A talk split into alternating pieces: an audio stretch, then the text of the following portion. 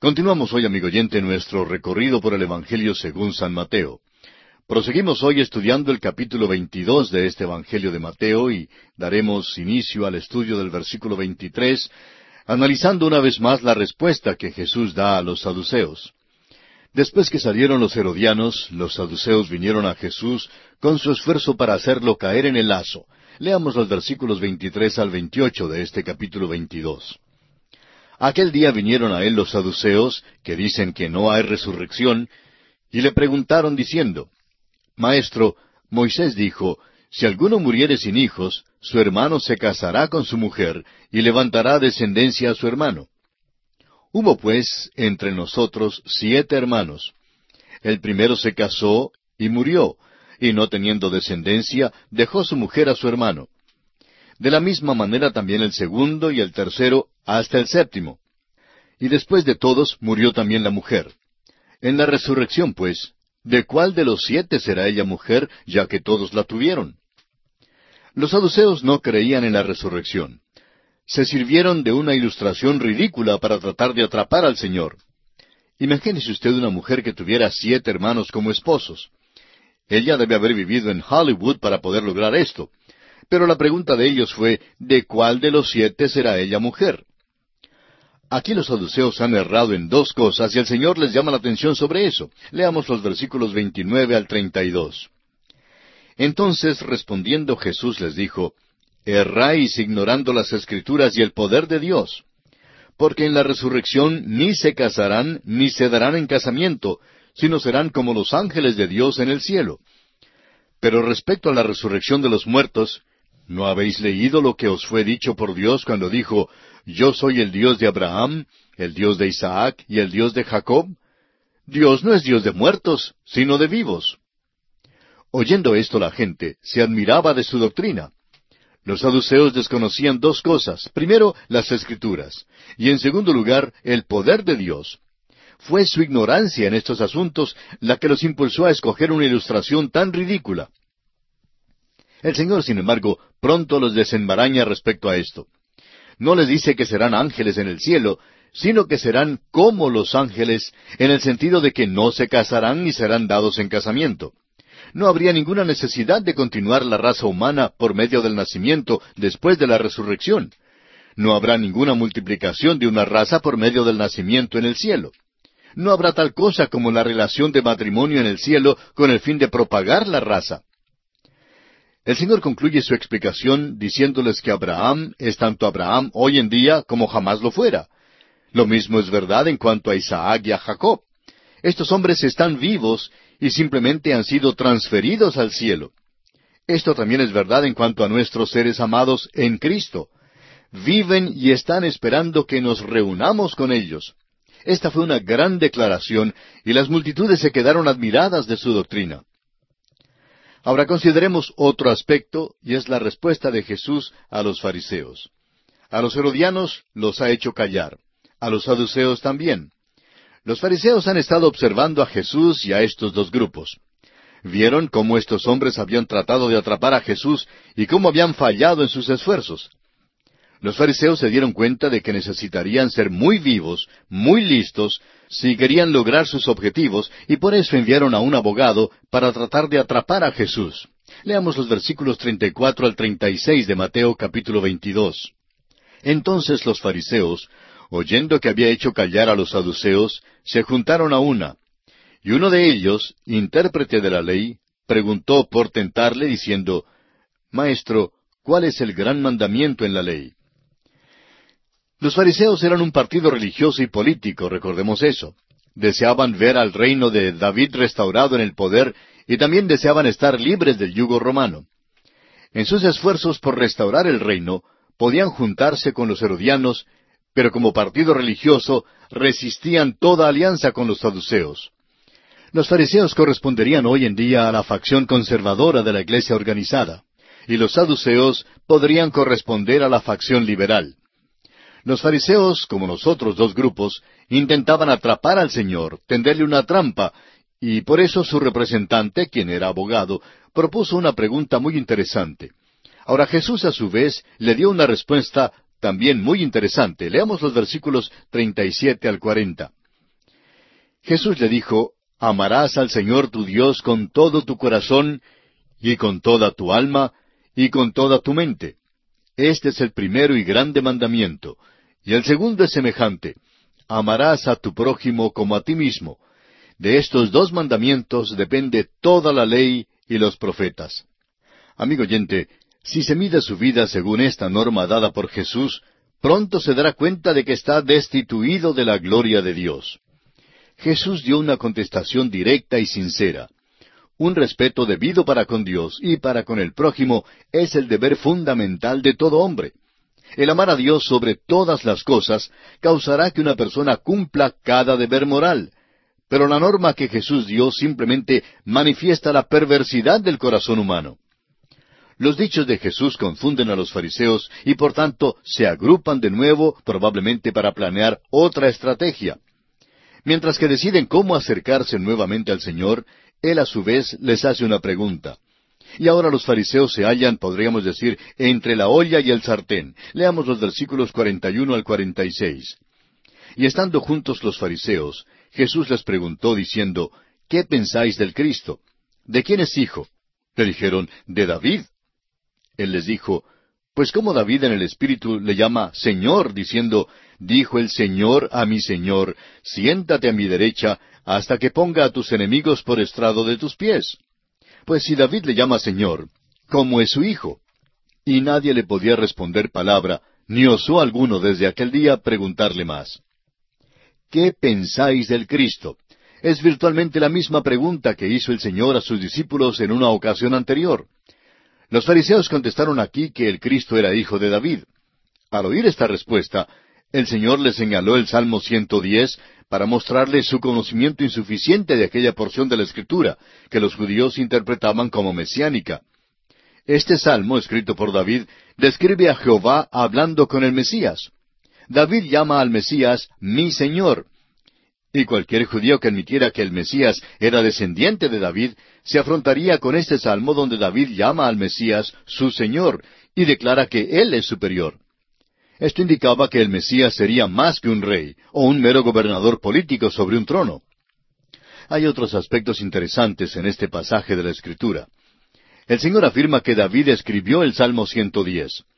David escribió el Salmo 110 por medio del Espíritu Santo y lo escribió en cuanto al Mesías. Ahora, si David lo llamaba Señor en este Salmo, ¿cómo puede él ser su hijo? El Señor no puede ser su hijo por medio del nacimiento natural. Tenía que ser entonces hijo por el nacimiento sobrenatural.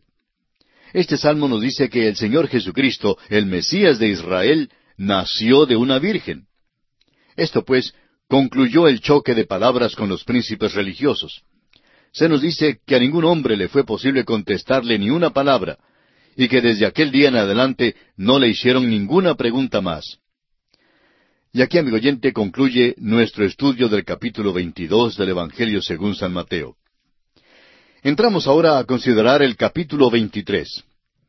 En este capítulo encontramos que Jesús advierte a la multitud en cuanto a los escribas y los fariseos, y que pronuncia los ayes sobre los escribas y fariseos y llora sobre Jerusalén. Este capítulo concluye el choque con los príncipes religiosos al advertir Jesús a la multitud en cuanto a ellos. Luego denuncia a los príncipes religiosos en términos enérgicos. Quizá no hubo otra palabra entre las que procedieron de los labios de nuestro Señor que fueran tan llenas de acusación vehemente y de condenación sin misericordia como estas. Es difícil ver cómo una persona liberal que se aparta de la palabra de Dios, cómo puede unir este capítulo con su concepto de un Jesús benigno que nunca pronunció una palabra dura mientras estuvo aquí en la tierra.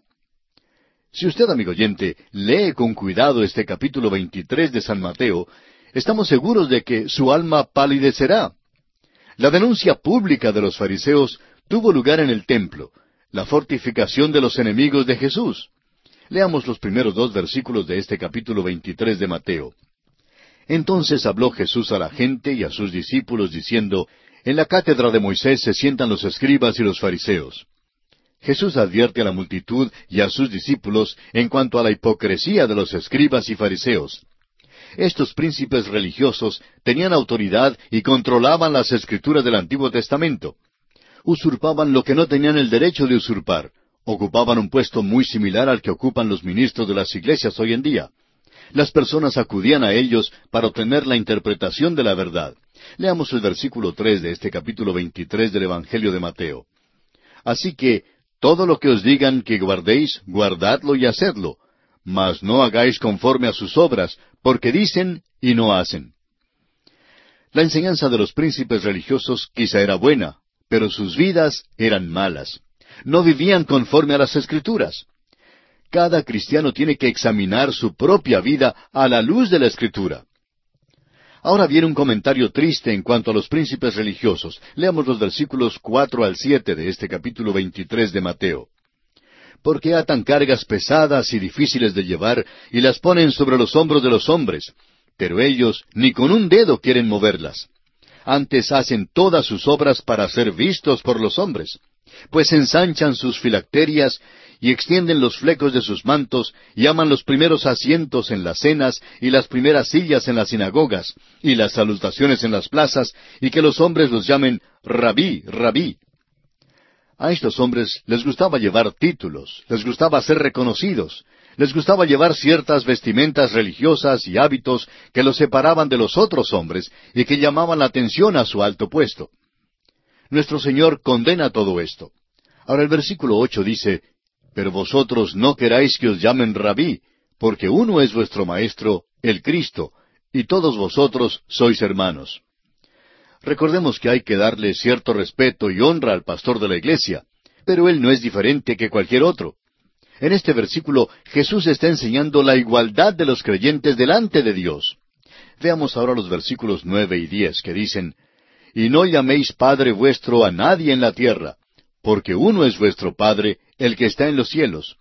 Ni seáis llamados maestros, porque uno es vuestro Maestro, el Cristo. Un Padre es uno que da vida. Llamar a un hombre Padre en los asuntos espirituales es ponerlo en el lugar de Dios como el que dio la vida espiritual. Esto es blasfemia. Solo Dios el Padre da vida. Un maestro es alguien que se halla en un puesto de autoridad. Hoy en día, Cristo es el único que está en el puesto de autoridad como cabeza de la iglesia. Avancemos ahora con los versículos once y doce. El que es el mayor de vosotros sea vuestro siervo, porque el que se enaltece será humillado, y el que se humilla será enaltecido. Si usted, amigo oyente, desea ser el mayor, entonces esfuércese en llegar a ser un siervo de todos. Esto claramente enseña la validez de los puestos o de rangos diferentes. Sin embargo, los creyentes deben ser gobernados por un espíritu de humildad y no por la ambición manifestada por los fariseos. Este es un gran principio que puede ser descrito como la ley de la vida. Ahora escuchemos los ayes de Jesús contra los escribas y fariseos. Jesús se dedica ahora a una larga lista de acusaciones contra los príncipes religiosos. Leamos el versículo trece de Mateo capítulo veintitrés. Mas hay de vosotros, escribas y fariseos hipócritas, porque cerráis el reino de los cielos delante de los hombres, pues ni entráis vosotros ni dejáis entrar a los que están entrando.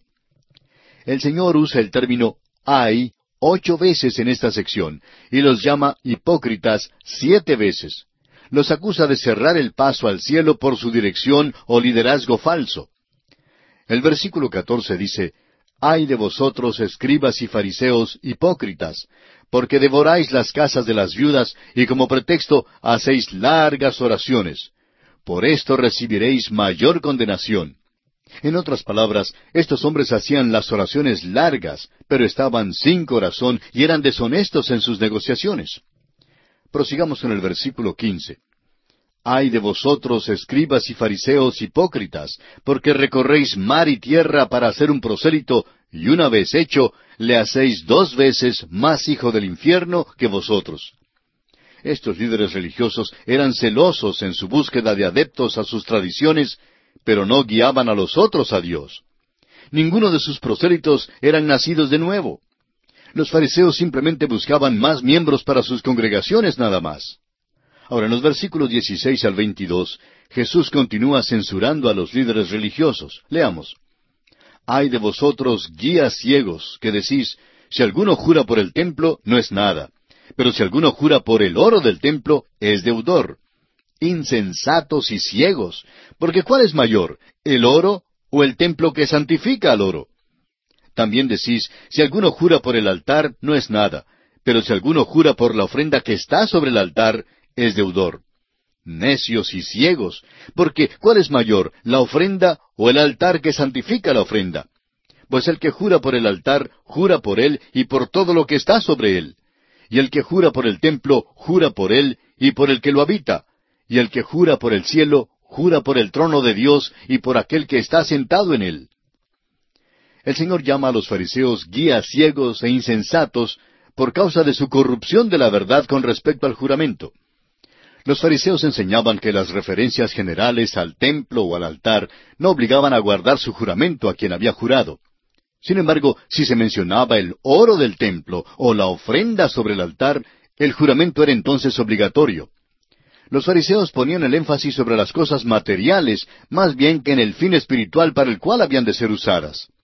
Jesús señaló, pues, lo absurdo de su razonamiento, enseñándoles que el templo, el altar y Dios, los cuales son mayores, influían el oro, la ofrenda y el cielo, pues estas cosas eran las menores.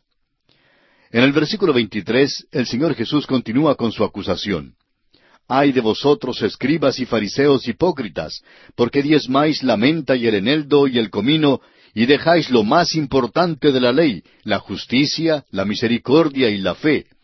Esto era necesario hacer sin dejar de hacer aquello. Los fariseos, amigo oyente, eran muy estrictos en cuanto al cuidar de las cosas menores, pero se descuidaban en cuanto a los deberes más importantes seguían la letra de la ley y un rito muerto, el cual no cambiaba ni afectaba el corazón. Si le hubiesen hecho caso al asunto más importante de la ley, esto entonces les habría llevado a la persona de Cristo. La menta, el eneldo y el comino eran plantas de jardín usadas para el sazonamiento de la comida, pero los fariseos eran escrupulosos en su diezmar de estas plantas. Sin embargo, descuidaban su obligación y su responsabilidad en cuanto a la justicia, la misericordia y la fe, cosas que eran de mayor importancia. Veamos el versículo 24 de este capítulo 23 de Mateo. Guías ciegos que coláis el mosquito y tragáis el camello. Amigo oyente, ¿cree usted que este versículo es humorístico? Yo sí lo creo. Si yo hubiera estado presente cuando Jesús dijo esto, me habría reído, es decir, a menos que yo hubiera sido fariseo o escriba. El Señor dijo esto en serio, pero estamos seguros que muchos en la multitud se rieron, y especialmente los que conocían a los príncipes religiosos. Hay muchas personas hoy en día que son exactamente como los escribas y los fariseos. Pretenden hacer grandes a las cosas más pequeñas. Cuelan el mosquito, pero se tragan el camello, el cual era el animal inmundo más grande en Palestina. Y aquí nos detenemos por esta oportunidad. Continuamos hoy, amigo oyente, nuestro recorrido por el Evangelio según San Mateo. En nuestro programa anterior estábamos considerando el versículo 24 de este capítulo 23, donde Jesús dice a los fariseos, Guías ciegos, que coláis el mosquito y tragáis el camello. Ahora quizá este versículo nos cause un poco de risa por lo humorístico que parece. Pero el Señor dijo esto en serio y estamos seguros que muchos en la multitud que le escuchaban se rieron, y especialmente los que conocían a los príncipes religiosos. Hay muchas personas hoy en día que son exactamente como los escribas y los fariseos que pretenden hacer grandes las cosas más pequeñas. Cuelan el mosquito y tragan el camello. A propósito, el camello era el animal inmundo más grande de Palestina. Se cuenta de una señora que solía disputar sobre lo terrible que era el pintarse los labios para las damas. Sin embargo, ella tenía la lengua más mala que cualquier otra persona que se haya conocido. Llevar la pintura de la chismografía en la punta de la lengua es mucho peor que llevar un poquito de pintura sobre los labios, y mayormente si se sirve de aquella pintura para teñirse en negro el carácter o la fama de otra persona. Es asombroso, amigo oyente, aun en nuestros días, cómo las personas cuelan el mosquito y se tragan el camello. Ahora consideremos los versículos 25 y 26 de este capítulo 23 del Evangelio según San Mateo.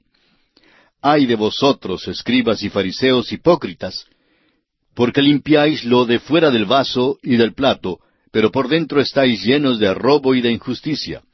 Fariseo ciego, limpia primero lo de dentro del vaso y del plato, para que también lo de fuera sea limpio. Este quinto ay describe a los fariseos con su énfasis sobre las cosas externas. Este es un cuadro de la iglesia corriente hoy en día, que está muy ocupada en limpiar por fuera la copa y el plato. Cumplen con todas las ceremonias, desean tener el mejor equipo, hablan tan bien y tan piadosamente por fuera, pero por dentro no tratan el pecado. En la mayoría de los casos ni aun les gusta la palabra pecado. Bueno, es una palabra sucia, y el pecado tiene que ser limpiado, tiene que ser quitado, erradicado. Amigo oyente, ninguna ceremonia externa puede limpiar la corrupción interna. Los fariseos sustituyeron la realidad por el rito, la fe por la formalidad y a Dios por la liturgia. Ahora los versículos 27 y 28 dicen, Ay de vosotros, escribas y fariseos hipócritas, porque sois semejantes a sepulcros blanqueados, que por fuera a la verdad se muestran hermosos, mas por dentro están llenos de huesos de muertos y de toda inmundicia. Así también vosotros por fuera a la verdad os mostráis justos a los hombres, pero por dentro estáis llenos de hipocresía e iniquidad. Esta es una forma figurativa de hablar muy espantosa. Los fariseos son un cuadro de la copa y el plato que están limpios por fuera, pero sucios por dentro. También es un cuadro de la iglesia organizada de hoy en día, y desafortunadamente es también un cuadro del llamado cristiano común y corriente. Muchos de los que se autodenominan cristianos son de un mármol muy bello por fuera, pero por dentro no son más que huesos muertos. Están muertos en sus delitos y pecados. Tienen la apariencia de piedad, pero niegan la eficacia de aquel poder que es capaz de tomarlos, regenerarlos y hacerlos una nueva creación en Cristo Jesús. Amigo oyente, mientras usted no acuda a Cristo como pecador y le pida el perdón de sus pecados, el hecho de que usted sea miembro de alguna iglesia queda nulo y sin valor. Usted no es nada más que un hipócrita. Eso es lo que dice el Señor aquí en este pasaje. Se dice que la mayoría de la gente hoy en día es miembro de alguna iglesia. Sin embargo, cada vez que usted entra a algún lugar público, puede notar que el 99% de la gente toma bebidas alcohólicas, usa profanidad, cuenta chistes indecentes y vive como vive el resto del mundo. Y amigo oyente, es que hay muchos sepulcros blanqueados que caminan hoy en día. Son cementerios ambulantes, unos zombis, muertos en sus delitos y pecados. Como usted ve, el Señor está usando aquí un lenguaje drástico, enérgico. Continuemos ahora con los versículos 29 al 33 de Mateo capítulo 23.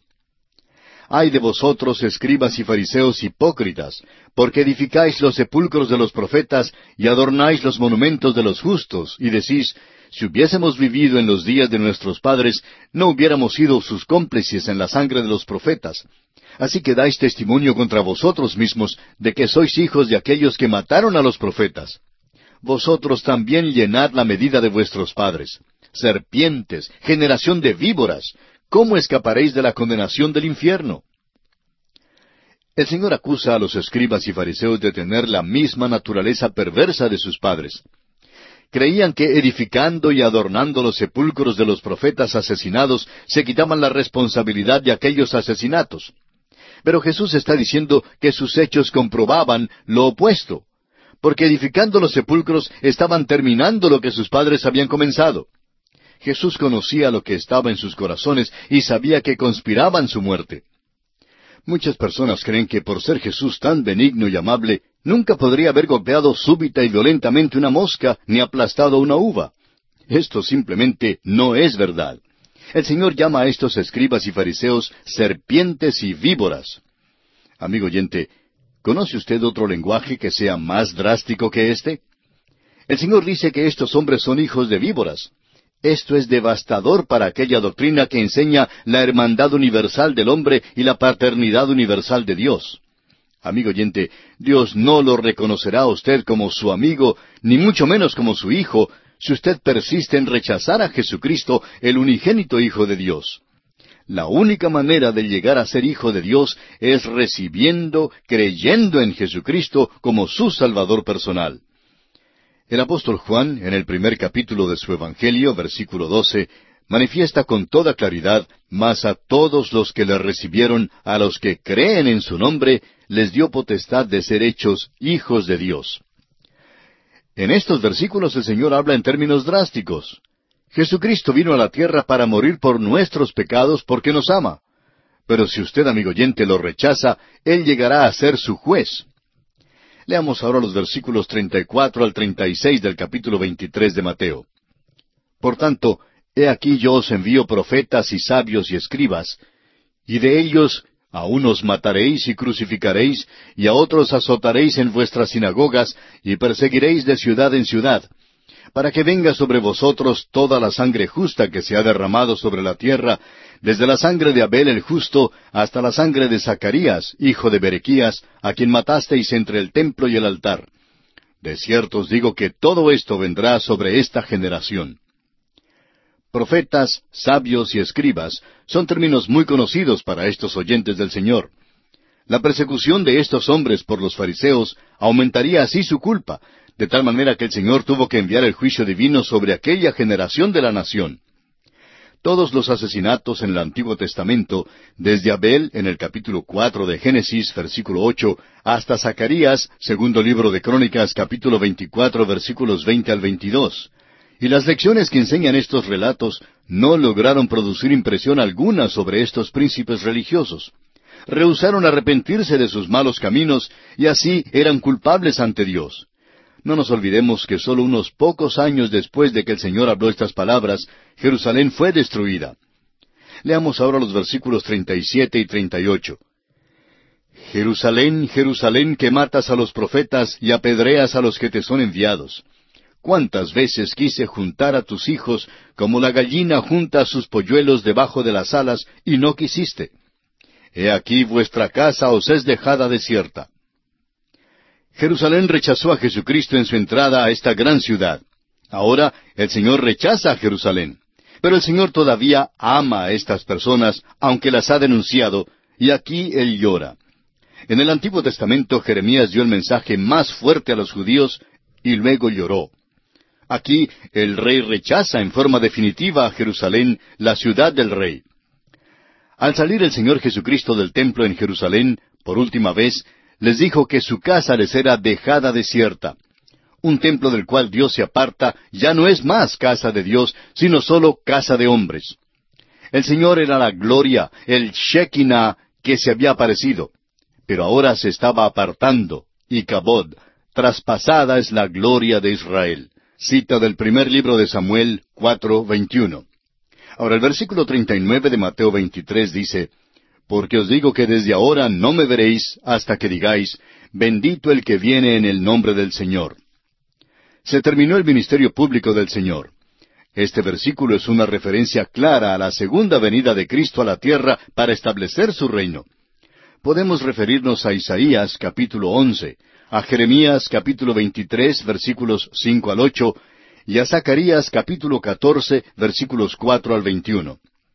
Cuando venga el Señor la segunda vez a la tierra, los judíos como nación lo recibirán con regocijo y aceptarán entonces a su Mesías que antes rechazaron.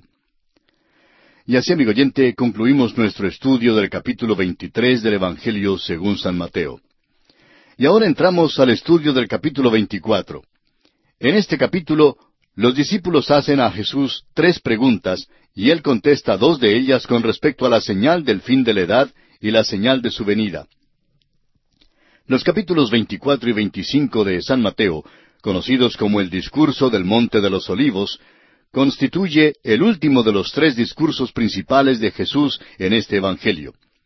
Estos discursos son Primero, la constitución del reino, o sea, lo que comúnmente conocemos como el Sermón del Monte, en los capítulos cinco al siete de San Mateo. Y allí se dan las éticas del reino.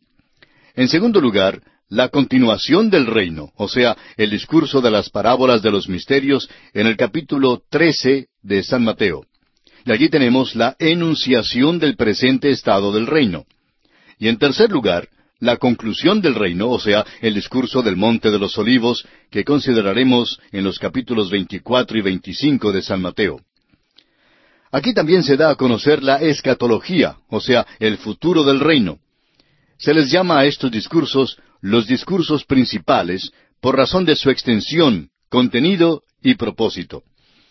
Después de que Jesús anunció al final del capítulo 23 que Jerusalén no le vería más hasta su regreso, en aquel tiempo cuando ellos dirían, bendito el que viene en el nombre del Señor, sus discípulos quedaron perplejos, pues esperaban la instauración del reino y no tales palabras. Más tarde le llamaron la atención a Jesús en cuanto a los edificios del templo. Luego Jesús los asustó aún más al afirmar que no quedaría allí piedra sobre piedra. Esto produjo muchas preguntas en sus mentes.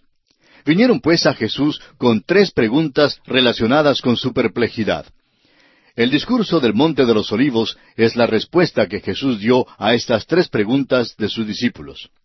Dinos, primero, ¿cuándo serán estas cosas? En segundo lugar, ¿qué señal habrá de tu venida?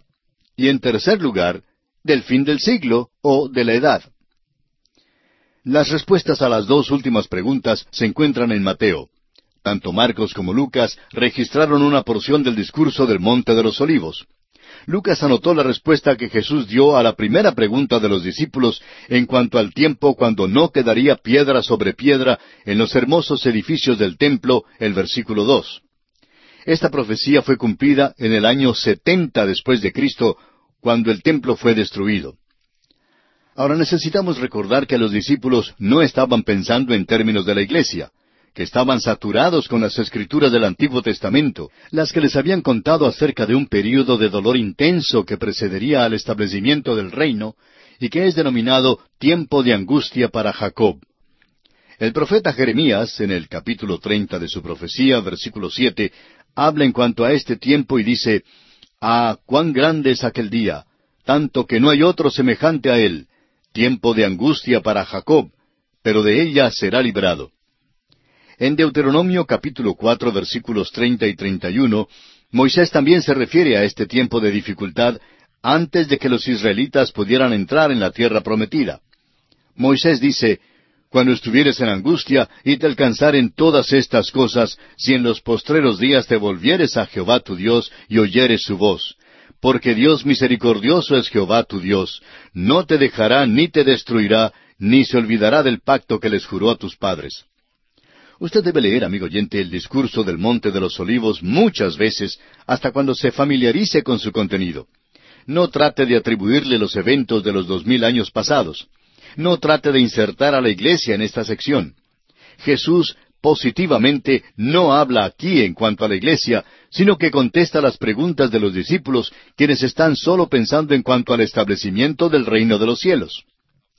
El discurso del Monte de los Olivos mira más allá, hacia aquel tiempo del fin que menciona Daniel y del cual los discípulos indagaron diciendo, Señor, ¿restaurarás el reino a Israel en este tiempo? Muchos versículos exponen claramente que este discurso toca a Israel y a los gentiles y no a la iglesia. Algunos eventos en el principio del discurso son contemporáneos con la iglesia, pero aun estos no son términos sinónimos a ella. El libro de Daniel, el discurso del Monte de los Olivos y el libro de Apocalipsis combinados dan un cuadro multifacético de las profecías relacionadas con la venida de Cristo para establecer su reino. Cabe recordar aquí la segunda carta del apóstol Pedro, capítulo uno, versículo veinte, donde dice, entendiendo primero esto, que ninguna profecía de la Escritura es de interpretación privada. Nuestro Señor ahora ha denunciado a los príncipes religiosos ha vuelto la espalda a Jerusalén y les ha dicho a sus habitantes que su casa, o sea, el templo, quedaría desierta. Leamos entonces los primeros dos versículos de este capítulo veinticuatro de Mateo. Cuando Jesús salió del templo y se iba, se acercaron sus discípulos para mostrarles los edificios del templo. Respondiendo él les dijo, ¿Veis todo esto? De cierto os digo que no quedará aquí piedra sobre piedra que no sea derribada. Los discípulos estaban turbados por el lamento de Jesús sobre Jerusalén con el uso de la palabra fuerte, He aquí vuestra casa os es dejada desierta, en el versículo treinta y ocho del capítulo anterior. Querían entonces dirigir su atención hacia la hermosura del templo, el cual estaba lejos de ser desolado. Luego Jesús los afligió más con la declaración tocante a la destrucción venidera de Jerusalén.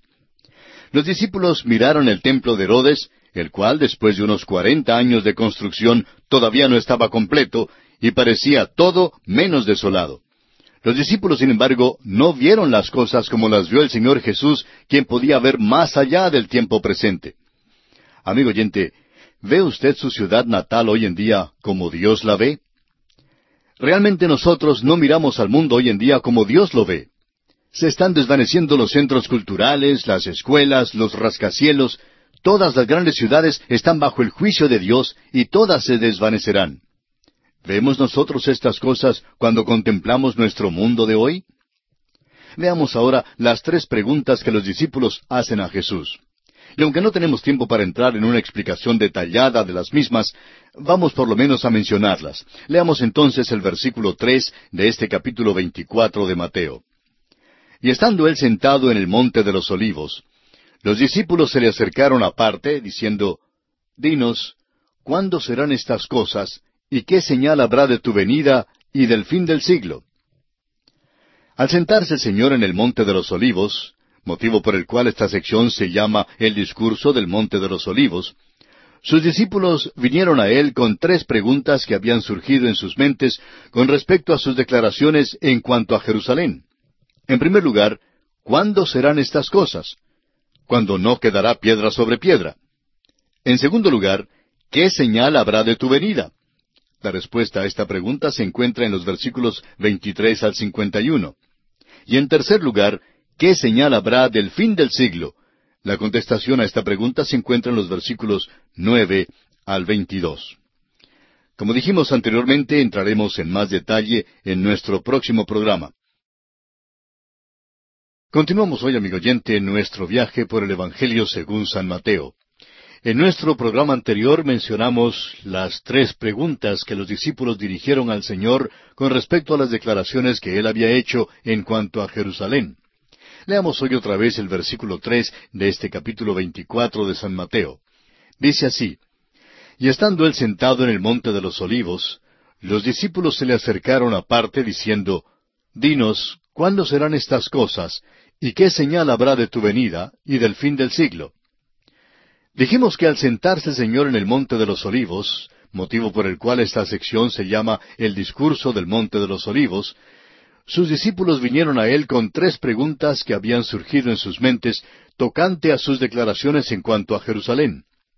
Estas preguntas fueron, primera, ¿cuándo serán estas cosas?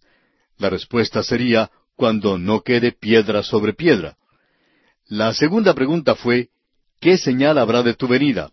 La respuesta a esta pregunta se encuentra en los versículos 23 al 51 de este capítulo 24 de Mateo.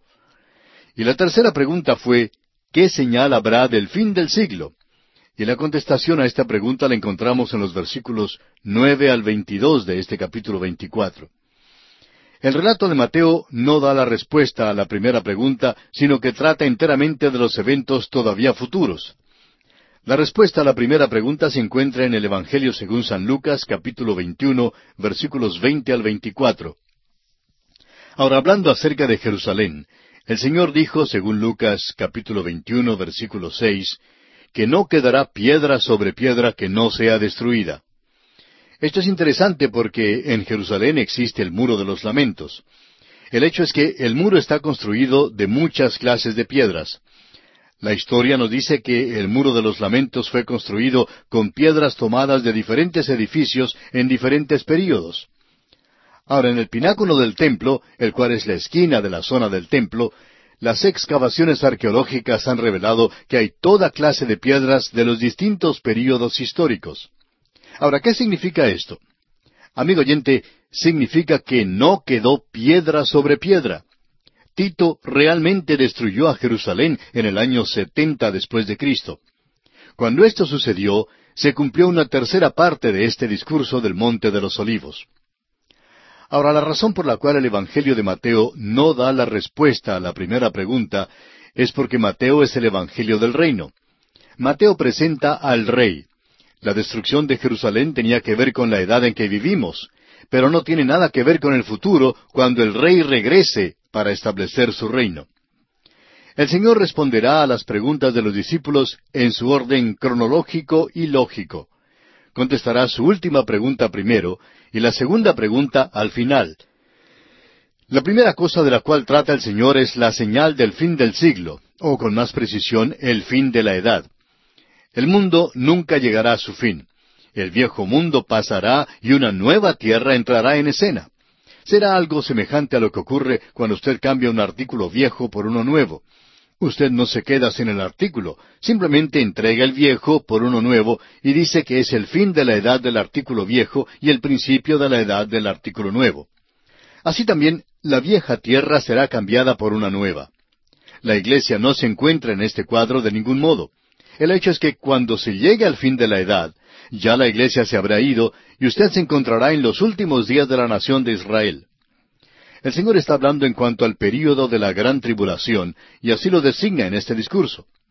Leamos ahora el versículo cuatro de Mateo capítulo veinticuatro.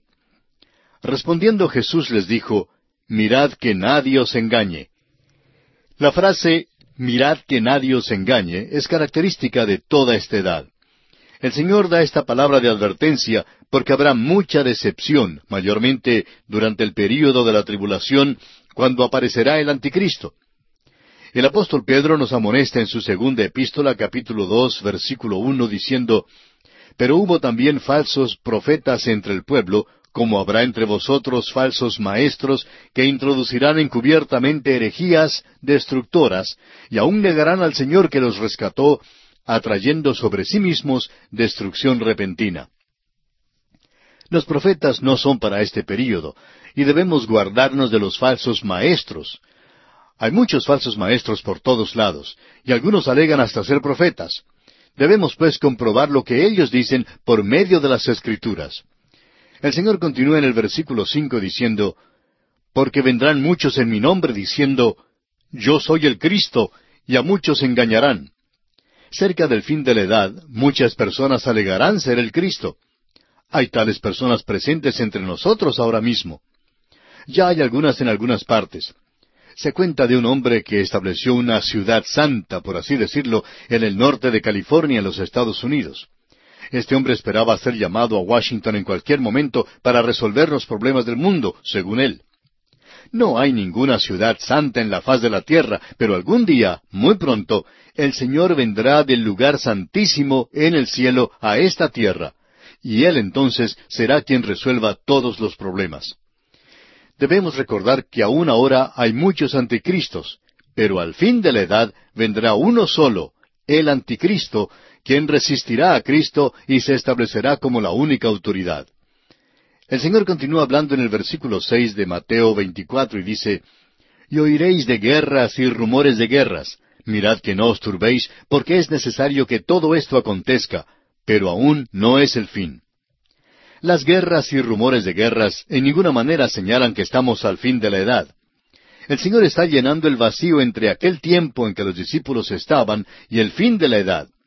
Es fácil creer que las guerras mayores sean la indicación de que estamos al fin de la edad pero han estallado muchas guerras mayores durante los miles de años del pasado, y ha habido solamente unos doscientos años de paz. Muchos cuentan que al final de la Primera Guerra Mundial se publicó muchos libros que señalaban que aquel mismo tiempo sería el fin del mundo. La Primera Guerra Mundial causó ese tipo de pensar. Pero después de la guerra pasamos por un tiempo de depresión mundial. Luego vino la Segunda Guerra Mundial y entonces la bomba atómica. El autor de estos estudios, el doctor J. Vernon McGee, decía que hablando a su congregación, él les advirtió que tuvieran cuidado porque una carretilla llena de libros saldría diciendo que estamos al borde del fin del mundo por causa de la Segunda Guerra Mundial. ¿Y sabe una cosa? continuó diciendo el doctor Magui, me equivoqué, pues en lugar de una, fueron dos carretillas cargadas de libros y todos sensacionales. Pues bien, amigo oyente, ha transcurrido mucho tiempo desde la Segunda Guerra Mundial y el fin de la edad todavía no ha llegado. Debemos escuchar al Señor y dejar de escuchar a los falsos maestros. Oiremos de guerras y rumores de guerras, pero no debemos turbarnos porque estas cosas pasarán y todavía no será el fin de la edad. Amigo oyente, debemos también tener presente que el hombre nunca resolverá el problema de la guerra. La Liga de las Naciones no pudo resolver este problema y las Naciones Unidas de hoy en día tampoco podrá resolverlo. No habrá paz sino hasta cuando venga el príncipe de paz. Ahora el Señor continúa hablando en los versículos siete y ocho de Mateo veinticuatro y dice, porque se levantará nación contra nación y reino contra reino, y habrá pestes y hambres y terremotos en diferentes lugares. Y todo esto será principio de dolores. Estas son las características de toda la edad, y por tanto no son las señales del fin de la edad. Pero aún no es el fin, dice el versículo seis. Falsos cristos, rumores de guerras, hambres, pestilencias y terremotos caracterizan toda la edad, pero al parecer estas cosas serán intensificadas al acercarnos al fin de la edad. Ahora mismo, el aumento de la proporción de nacimientos tiene al mundo asustado, y con razón. Hay quienes están muriendo de hambre por miles y por millones. Y esta situación aumentará. Lo que vemos hoy en día es solo el principio de dolores.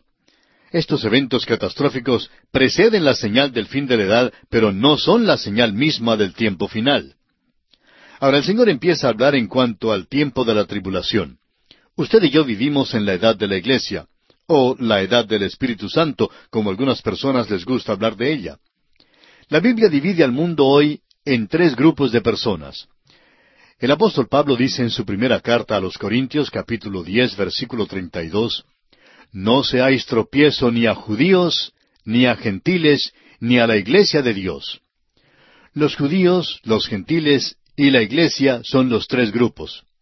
Ahora mismo el Señor está llamando de entre los judíos y los gentiles a un pueblo para su nombre. Un día, pronto, la iglesia será sacada de la tierra, dejando a los judíos y a los gentiles, los cuales no son parte de la iglesia, y luego principiará la gran tribulación. El versículo nueve habla acerca del tiempo de la tribulación. El Señor Jesús dice, Entonces os entregarán a tribulación y os matarán, y seréis aborrecidos de todas las gentes por causa de mi nombre. La palabra entonces avanza la cronología de eventos a la primera parte de la septuagésima semana de Daniel que encontramos en el libro de Daniel capítulo nueve versículos veinticuatro al veintisiete. El versículo se refiere al antisemitismo universal, el cual no prevalecerá mientras la iglesia esté en el mundo. Ningún verdadero creyente en el Señor Jesucristo que sea sincero puede odiar a los judíos. Mientras la iglesia verdadera esté en el mundo, no habrá ningún antisemitismo mundial. Hay unos pocos cristianos que se han involucrado en un antisemitismo activo, pero esto es más bien la excepción y no la regla. El cristiano es el mejor amigo que tiene Israel. Ahora el Señor continúa hablando en los versículos diez y once y dice, Muchos tropezarán entonces y se entregarán unos a otros, y unos a otros se aborrecerán, y muchos falsos profetas se levantarán y engañarán a muchos. La palabra entonces avanza una vez más la cronología y penetra aún más al período de la tribulación. El versículo diez revela el conflicto interno en la nación de Israel. La nación de Israel debía guardarse de los falsos profetas, mientras la iglesia debe guardarse de los falsos maestros. El apóstol Pedro en su segunda carta, capítulo dos, versículo uno, dice, Pero hubo también falsos profetas entre el pueblo, como habrá entre vosotros falsos maestros, que introducirán encubiertamente herejías destructoras y aún negarán al Señor que los rescató, atrayendo sobre sí mismos destrucción repentina. Ahora, en el versículo doce de este capítulo veinticuatro de San Mateo, el Señor Jesucristo dice, Y por haberse multiplicado la maldad, el amor de muchos se enfriará. Este es un principio que podemos aplicar en el día de hoy. Muchos predicadores han pasado a ser liberales en su teología y simplemente viven como el resto del mundo. Un predicador liberal que se ha apartado de las enseñanzas bíblicas dijo que no valía la pena luchar contra el mundo dijo que era mucho mejor asociarse con el mundo. Esta clase de actitud que este predicador manifiesta abunda hoy en día en el mundo, y por causa de la iniquidad, el amor de muchos se enfría. Esto será aún más verdadero en el fin de la edad. La severidad de las catástrofes causará que casi todos los habitantes de Israel abandonen cualquier pretensión de ser píos. Ahora, en el versículo trece de este capítulo veinticuatro de Mateo, el Señor continúa y dice, Mas el que persevere hasta el fin, éste será salvo. Este versículo tiene referencia particular al pueblo de Dios, es decir, a Israel, durante la gran tribulación, que es un período sumamente breve. No hay duda que los hijos de Dios perseverarán hoy hasta el fin, pues esta no es una condición para la salvación, sino más bien un resultado de la salvación. Así lo podemos leer en Juan 10, 26 al 30 y Romanos 8, 29 al 39. De nuevo se nos da un principio que es aplicable para el día de hoy. Cuando alguien dice, fulano de tal era muy activo en la iglesia, pero ahora se ha descarriado y ha vuelto al pecado, y luego pregunta, ¿es salvo? Solo podemos contestar que no sabemos porque en realidad no sabemos.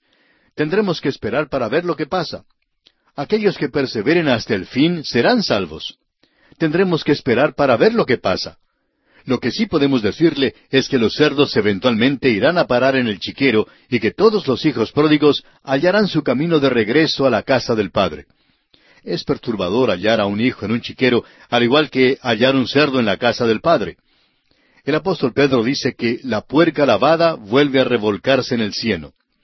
Los cerdos se lavan de vez en cuando. Uno de los cerdos acompañó al hijo pródigo a la casa del padre, estrenó una cinta rosada y muy linda en el cuello, se lavó los dientes con dentífrico y se parecía mucho a un hijo verdadero, pero en realidad no lo era. Aquellos que perseveren hasta el fin serán salvos. Tendremos que esperar para ver lo que pasa.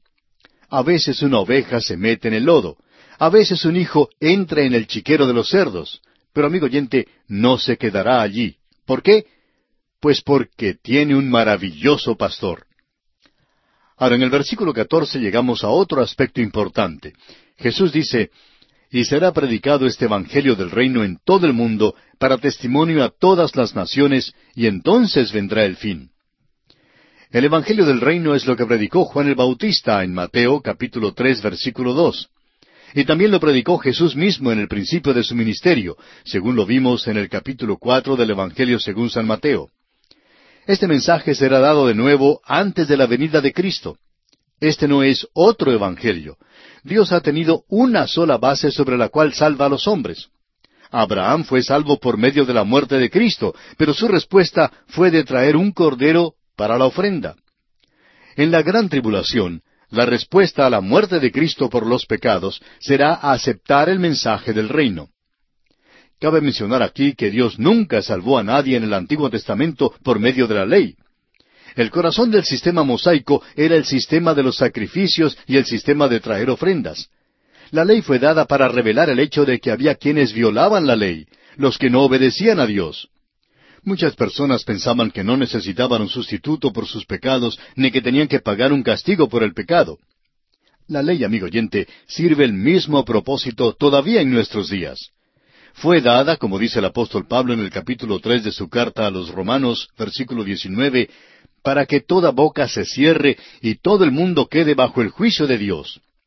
Todo hombre ha violado y viola la ley, y así se constituye en pecador que necesita un Salvador lo que debe hacer es aceptar a Jesucristo como Salvador personal antes que Él venga en juicio como Rey soberano sobre este universo. Ahora Jesús da la señal que identificará este período. Leamos el versículo quince de Mateo capítulo veinticuatro. Por tanto, cuando veáis en el lugar santo la abominación desoladora de que habló el profeta Daniel, el que lee, entienda. Ahora, ¿qué es la abominación desoladora? No tenemos hoy tiempo para considerar esto en detalle completo, pero quisiéramos mencionar que hay dos casos que se relatan en el libro de Daniel y que se mencionan como la abominación desoladora. Un caso se encuentra en Daniel capítulo once, versículo treinta y uno, donde dice Y se levantarán de su parte tropas que profanarán el santuario y la fortaleza, y quitarán el continuo sacrificio, y pondrán la abominación desoladora. El otro caso se encuentra en el capítulo doce de Daniel, versículo once, donde dice, Y desde el tiempo que se ha quitado el continuo sacrificio hasta la abominación desoladora, habrá mil doscientos noventa días. Continuaremos considerando estos dos casos que son relatados en el libro de Daniel, Dios mediante, en nuestro próximo programa. Mientras tanto, le sugerimos leer el resto de este capítulo 24 de Mateo que estamos estudiando, para que así esté más familiarizado con su contenido y sea más provechoso para usted acompañarnos en este estudio. Continuamos hoy, amigo oyente, nuestro viaje por el Evangelio según San Mateo. En nuestro programa anterior estábamos comenzando a considerar la gran tribulación con sus apuros y dolores, y nos detuvimos en el versículo quince de este capítulo veinticuatro de Mateo. Así que hoy vamos a leerlo una vez más. Por tanto, cuando veáis en el lugar santo la abominación desoladora de que habló el profeta Daniel, el que lee entienda. Ahora, ¿qué es la abominación desoladora? Bueno, dos casos se relatan en el libro de Daniel y se mencionan como la abominación desoladora. Dijimos en nuestro programa pasado que un caso se encuentra en Daniel capítulo once versículo treinta y uno, donde dice y se levantarán de su parte tropas que profanarán el santuario y la fortaleza, y quitarán el continuo sacrificio, y pondrán la abominación desoladora. La historia atestigua el hecho de que Antíoco Epífanes atacó a Jerusalén en el año 170 a.C. y que en ese tiempo más de cien mil judíos fueron muertos. Quitó el continuo sacrificio del templo, ofreció la sangre y caldo de un cerdo sobre el altar y erigió una imagen de Júpiter para que fuera adorada en el lugar santo. Ahora esta, sin embargo, no era la abominación desoladora a la cual nuestro Señor se refiere primordialmente aquí en el capítulo 24 de Mateo, versículo 15, y también en el Evangelio según San Marcos, capítulo 13, versículo 14. El Señor se está refiriendo a lo que todavía es futuro, abominaciones que tienen que ver con el anticristo, las cuales se mencionan después en otro capítulo por el mismo profeta Daniel. Daniel capítulo 12 versículo 11 dice, Y desde el tiempo que se ha quitado el continuo sacrificio hasta la abominación desoladora, habrá mil doscientos noventa días. La abominación que fue erigida por Antíoco nos da los indicios en cuanto a la que erigirá el anticristo. La primera constituía un ídolo y un rechazo completo de que la sangre de un cordero fuese sacrificio por el pecado. El ídolo que será erigido por el anticristo estará en el lugar santo y será la abominación desoladora a la cual se refiere el Señor Jesús y que también se encuentra en Apocalipsis capítulo 13 versículos 11 al 18, donde dice, Después vi otra bestia que subía de la tierra y tenía dos cuernos semejantes a los de un cordero, pero hablaba como dragón, y ejerce toda la autoridad de la primera bestia en presencia de ella, y hace que la tierra y los moradores de ella adoren a la primera bestia, cuya herida mortal fue sanada. También hace grandes señales, de tal manera que aún hace descender fuego del cielo a la tierra delante de los hombres. Y engaña a los moradores de la tierra con las señales que se le ha permitido hacer en presencia de la bestia, mandando a los moradores de la tierra que le hagan imagen a la bestia que tiene la herida de espada, y vivió y se le permitió infundir aliento a la imagen de la bestia, para que la imagen hablase e hiciese matar a todo el que no la adorase.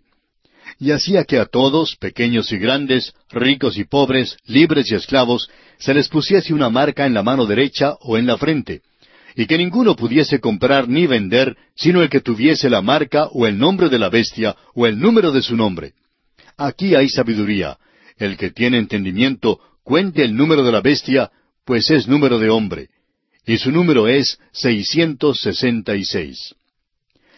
El templo evidentemente será reconstruido y la nación de Israel estará de vuelta en Palestina.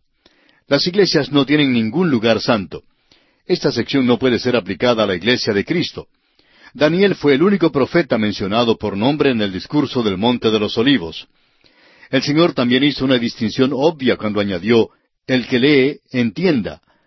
La abominación desoladora será la señal del fin de esta edad. Ahora, volviendo al capítulo 24 de San Mateo, leamos el versículo 16. Entonces los que estén en Judea huyan a los montes.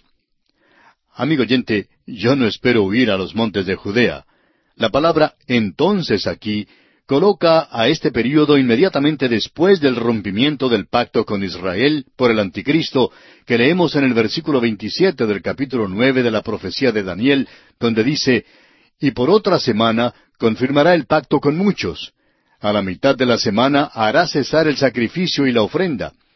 Después, con la muchedumbre de las abominaciones, vendrá el desolador hasta que venga la consumación y lo que está determinado se derrame sobre el desolador. Esto introduce el período intenso del dolor de la tribulación. Una vez más, fíjese que esto no puede tener ninguna aplicación a la iglesia en ninguno de los continentes, sino solo a un pueblo en Judea. Ahora, volviendo al capítulo 24 de Mateo, leemos en el versículo 17, El que esté en la azotea no descienda para tomar algo de su casa. En la tierra de Palestina, el patio, el pórtico que da a la calle, el pórtico de atrás, etcétera, todos quedan en la azotea de la casa. La azotea en las casas en Palestina corresponde a nuestros patios o pórticos en el día de hoy. Ahora el versículo 18 dice, Y el que esté en el campo no vuelva atrás para tomar su capa. Esto se refiere a las personas que se ocupan de la agricultura. Si un hombre en el campo dejó su capa colgada en la cerca al final del terreno por la mañana cuando hacía fresco, y viene la noticia de que la abominación desoladora ha aparecido, él no debe volver para tomar su capa, sino que debe empezar a correr. El Señor continúa diciendo en el versículo 19, Mas hay de las que estén encintas y de las que críen en aquellos días. Habrá un gran aumento de la proporción de nacimientos en el principio del período de la gran tribulación. La tierra hoy en día se está cargando excesivamente de población. Estamos quedando bastante apretados y creemos que es otra evidencia de que nos estamos acercando al fin de la edad. Esto, más o menos, nos es una señal. Hay de las que estén encintas, dice el Señor. Este es otro caso de la preocupación de Cristo por los niños. Avancemos ahora con el versículo veinte, que dice, Orad pues que vuestra huida no sea en invierno ni en día de reposo, una vez más podemos ver que las personas a las cuales el Señor habla aquí en estos versículos son las que están bajo el sistema mosaico. Ahora el versículo 21 dice, Porque habrá entonces gran tribulación, cual no la ha habido desde el principio del mundo hasta ahora, ni la habrá. La traducción literal de esto es, Habrá entonces la gran tribulación, la grande. Esta tribulación es única. No ha habido nada como ella en la historia del mundo y nunca jamás habrá cosa semejante. El Señor designa el fin de la edad como el período de la gran tribulación. Tal período todavía no ha acontecido. Veamos ahora el versículo 22. Y si aquellos días no fuesen acortados, nadie sería salvo, mas por causa de los escogidos, aquellos días serán acortados. Hay algunas personas que hablan como si la iglesia fuera a pasar por la gran tribulación. Hay quienes creen que ya estamos en este período no se dan cuenta de cuán severo será este tiempo. Hoy en día las cosas son malas de verdad, pero de ningún modo se puede comparar con la descripción que el Señor hace de la gran tribulación. El versículo 22 abarca solamente un período breve de tiempo. Es la última mitad de la septuagésima semana de Daniel. El libro de Apocalipsis nos dice que en una ocasión durante este período una tercera parte de la población del mundo será destruida. En otra ocasión, durante este período, una cuarta parte de la población del mundo será destruida. El caballo bermejo de la guerra, el caballo negro del hambre y el caballo amarillo de la muerte correrán durante este período de tribulación. Algunas de las grandes potencias mundiales tienen suficientes bombas atómicas como para destruir toda la población del mundo ahora mismo. Sin embargo, hay solaz en todo esto porque el Señor dice que no dejará que el género humano se suicide. Por esa razón, amigo oyente, la gran tribulación será un período breve. Llegamos ahora a lo que será la señal de su venida. Leamos los versículos 23 al 26 de este capítulo 24 de San Mateo. Entonces, si algunos dijere, mirad, aquí está el Cristo, o mirad, allí está, no lo creáis, porque se levantarán falsos cristos y falsos profetas, y harán grandes señales y prodigios, de tal manera que engañarán, si fuere posible, aún a los escogidos. Ya os lo he dicho antes. Así que, si os dijeren, mirad, está en el desierto, no salgáis, o mirad, está en los aposentos, no lo creáis. Habrá muchos falsos cristos, tanto como el anticristo durante la gran tribulación. Tendrán precursores en diferentes lugares anunciando su presencia, Muchos de estos serán obradores de milagros y prodigios mentirosos. Juan el Bautista no fue dramaturgo. El Evangelio según San Juan capítulo diez versículo cuarenta y uno nos dice que Juan no hizo milagros. Ningún dramaturgo ni precursor precederá a la segunda venida de Cristo.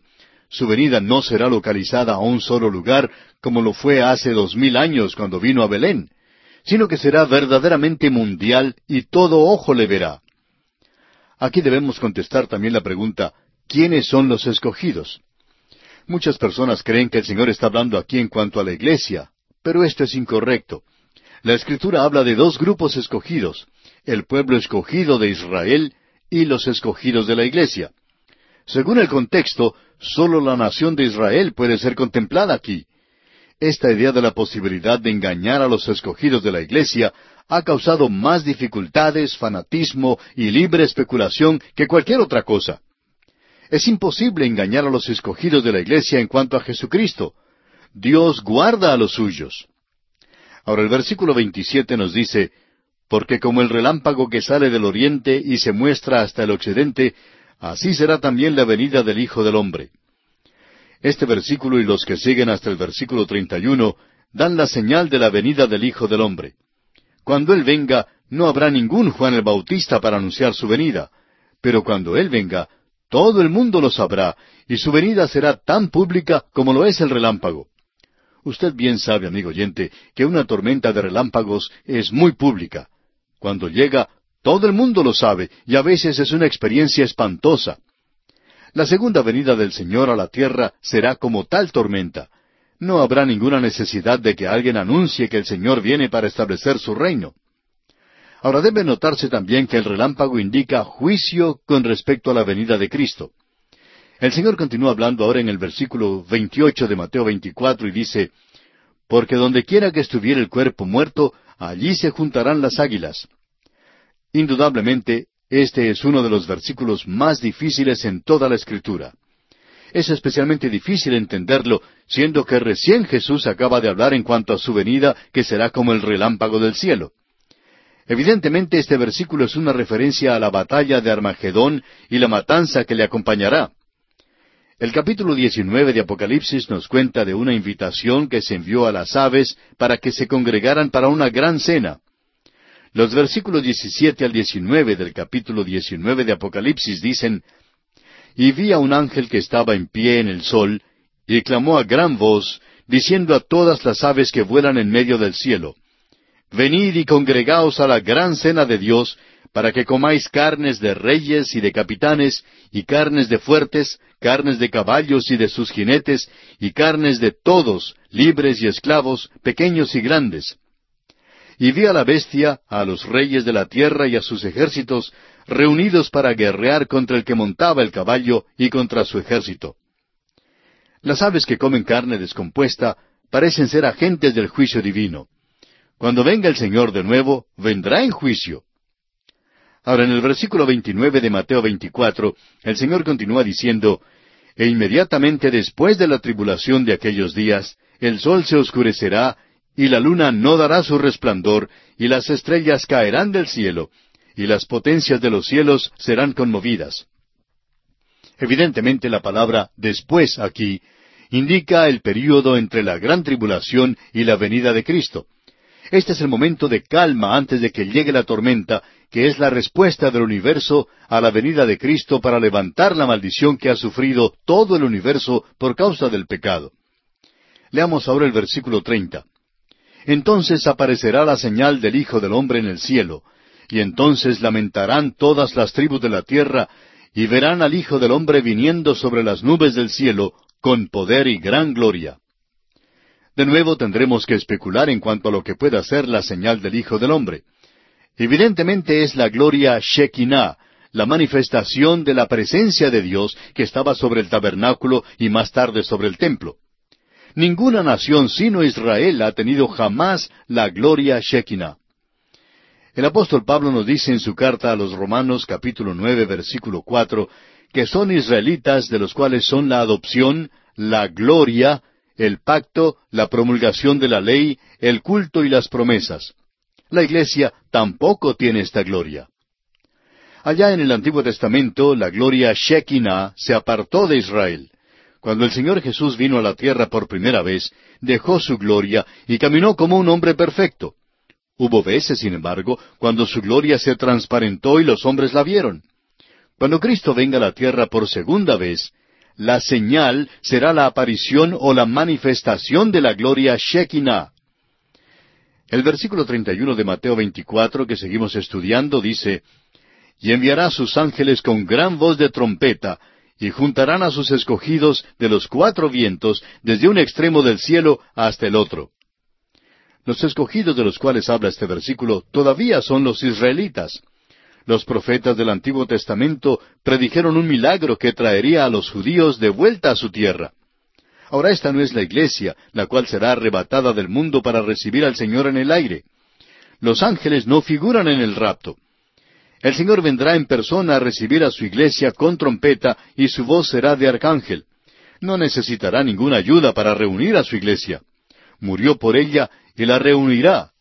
Así lo expresa el apóstol Pablo en su primera epístola a los tesaronicenses, capítulo cuatro, versículos trece al dieciocho, cuando dice, Tampoco queremos, hermanos, que ignoréis acerca de los que duermen, para que no os entristezcáis como los otros que no tienen esperanza. Porque si creemos que Jesús murió y resucitó, así también traerá Dios con Jesús a los que durmieron en él. Por lo cual os decimos esto en palabra del Señor, que nosotros que vivimos, que habremos quedado hasta la venida del Señor, no precederemos a los que durmieron. Porque el Señor mismo, con voz de mando, con voz de arcángel y con trompeta de Dios, descenderá del cielo, y los muertos en Cristo resucitarán primero.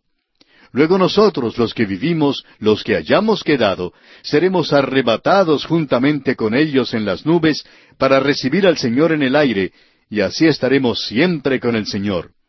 Por tanto, alentaos los unos a los otros con estas palabras. También el versículo 49 del capítulo 13 de este Evangelio de Mateo y el versículo 7 de Apocalipsis 1 son pasajes paralelos. Ahora el término los escogidos aquí se refiere a Israel. Para comprobar esto, leamos en el capítulo 16 del profeta Jeremías, versículos 14 y 15, donde dice, No obstante, he aquí vienen días, dice Jehová, en que no se dirá más, vive Jehová que hizo subir a los hijos de Israel de tierra de Egipto, sino, vive Jehová que hizo subir a los hijos de Israel de la tierra del norte y de todas las tierras a donde los había arrojado, y los volveré a su tierra, la cual di a sus padres. Ahora leamos los versículos 32 al 36 de este capítulo 24 del Evangelio según San Mateo. De la higuera aprended la parábola. Cuando ya su rama está tierna y brotan las hojas, sabéis que el verano está cerca. Así también vosotros, cuando veáis todas estas cosas, conoced que está cerca, a las puertas. De cierto os digo que no pasará esta generación hasta que todo esto acontezca. El cielo y la tierra pasarán, pero mis palabras no pasarán. Pero del día y la hora nadie sabe, ni aun los ángeles de los cielos, sino solo mi Padre. La higuera aquí se refiere a la nación de Israel. Para verificarlo podemos leer Jeremías capítulo 24 versículos 1 al 5 y en Oseas capítulo 9 versículo 10. Creemos que la viña y la higuera representan a Israel en las Escrituras. Ciertamente hay árboles y viñas que crecen en abundancia en aquella tierra, aun después de todo lo que ha pasado allí. Y creemos que en estos versículos el Señor está hablando en cuanto a la nación que ocupa aquella tierra. Hay dos explicaciones posibles con respecto a la generación que no pasará hasta que todas estas cosas acontezcan, que se menciona aquí en el versículo 34. Puede significar que la generación que viva en aquel entonces verá todos estos eventos, o puede significar que la nación de Israel no pasará. Ahora preferimos creer que el Señor se está refiriendo al hecho de que la nación de Israel no pasaría hasta que todas estas cosas acontezcan. Parece que la historia da testimonio de esto. Como ya hemos visto, la gran tribulación es todavía un evento futuro y la nación de Israel todavía existe. A Amán nunca le fue posible destruir a los judíos. Faraón tampoco pudo destruirlos. Hitler no logró aniquilarlos y ningún dictador podrá exterminarlos. Amigo oyente, Dios los protegerá. Y aquí nos detenemos por esta oportunidad. Concluiremos nuestro estudio de este capítulo 24 de San Mateo en nuestro próximo programa.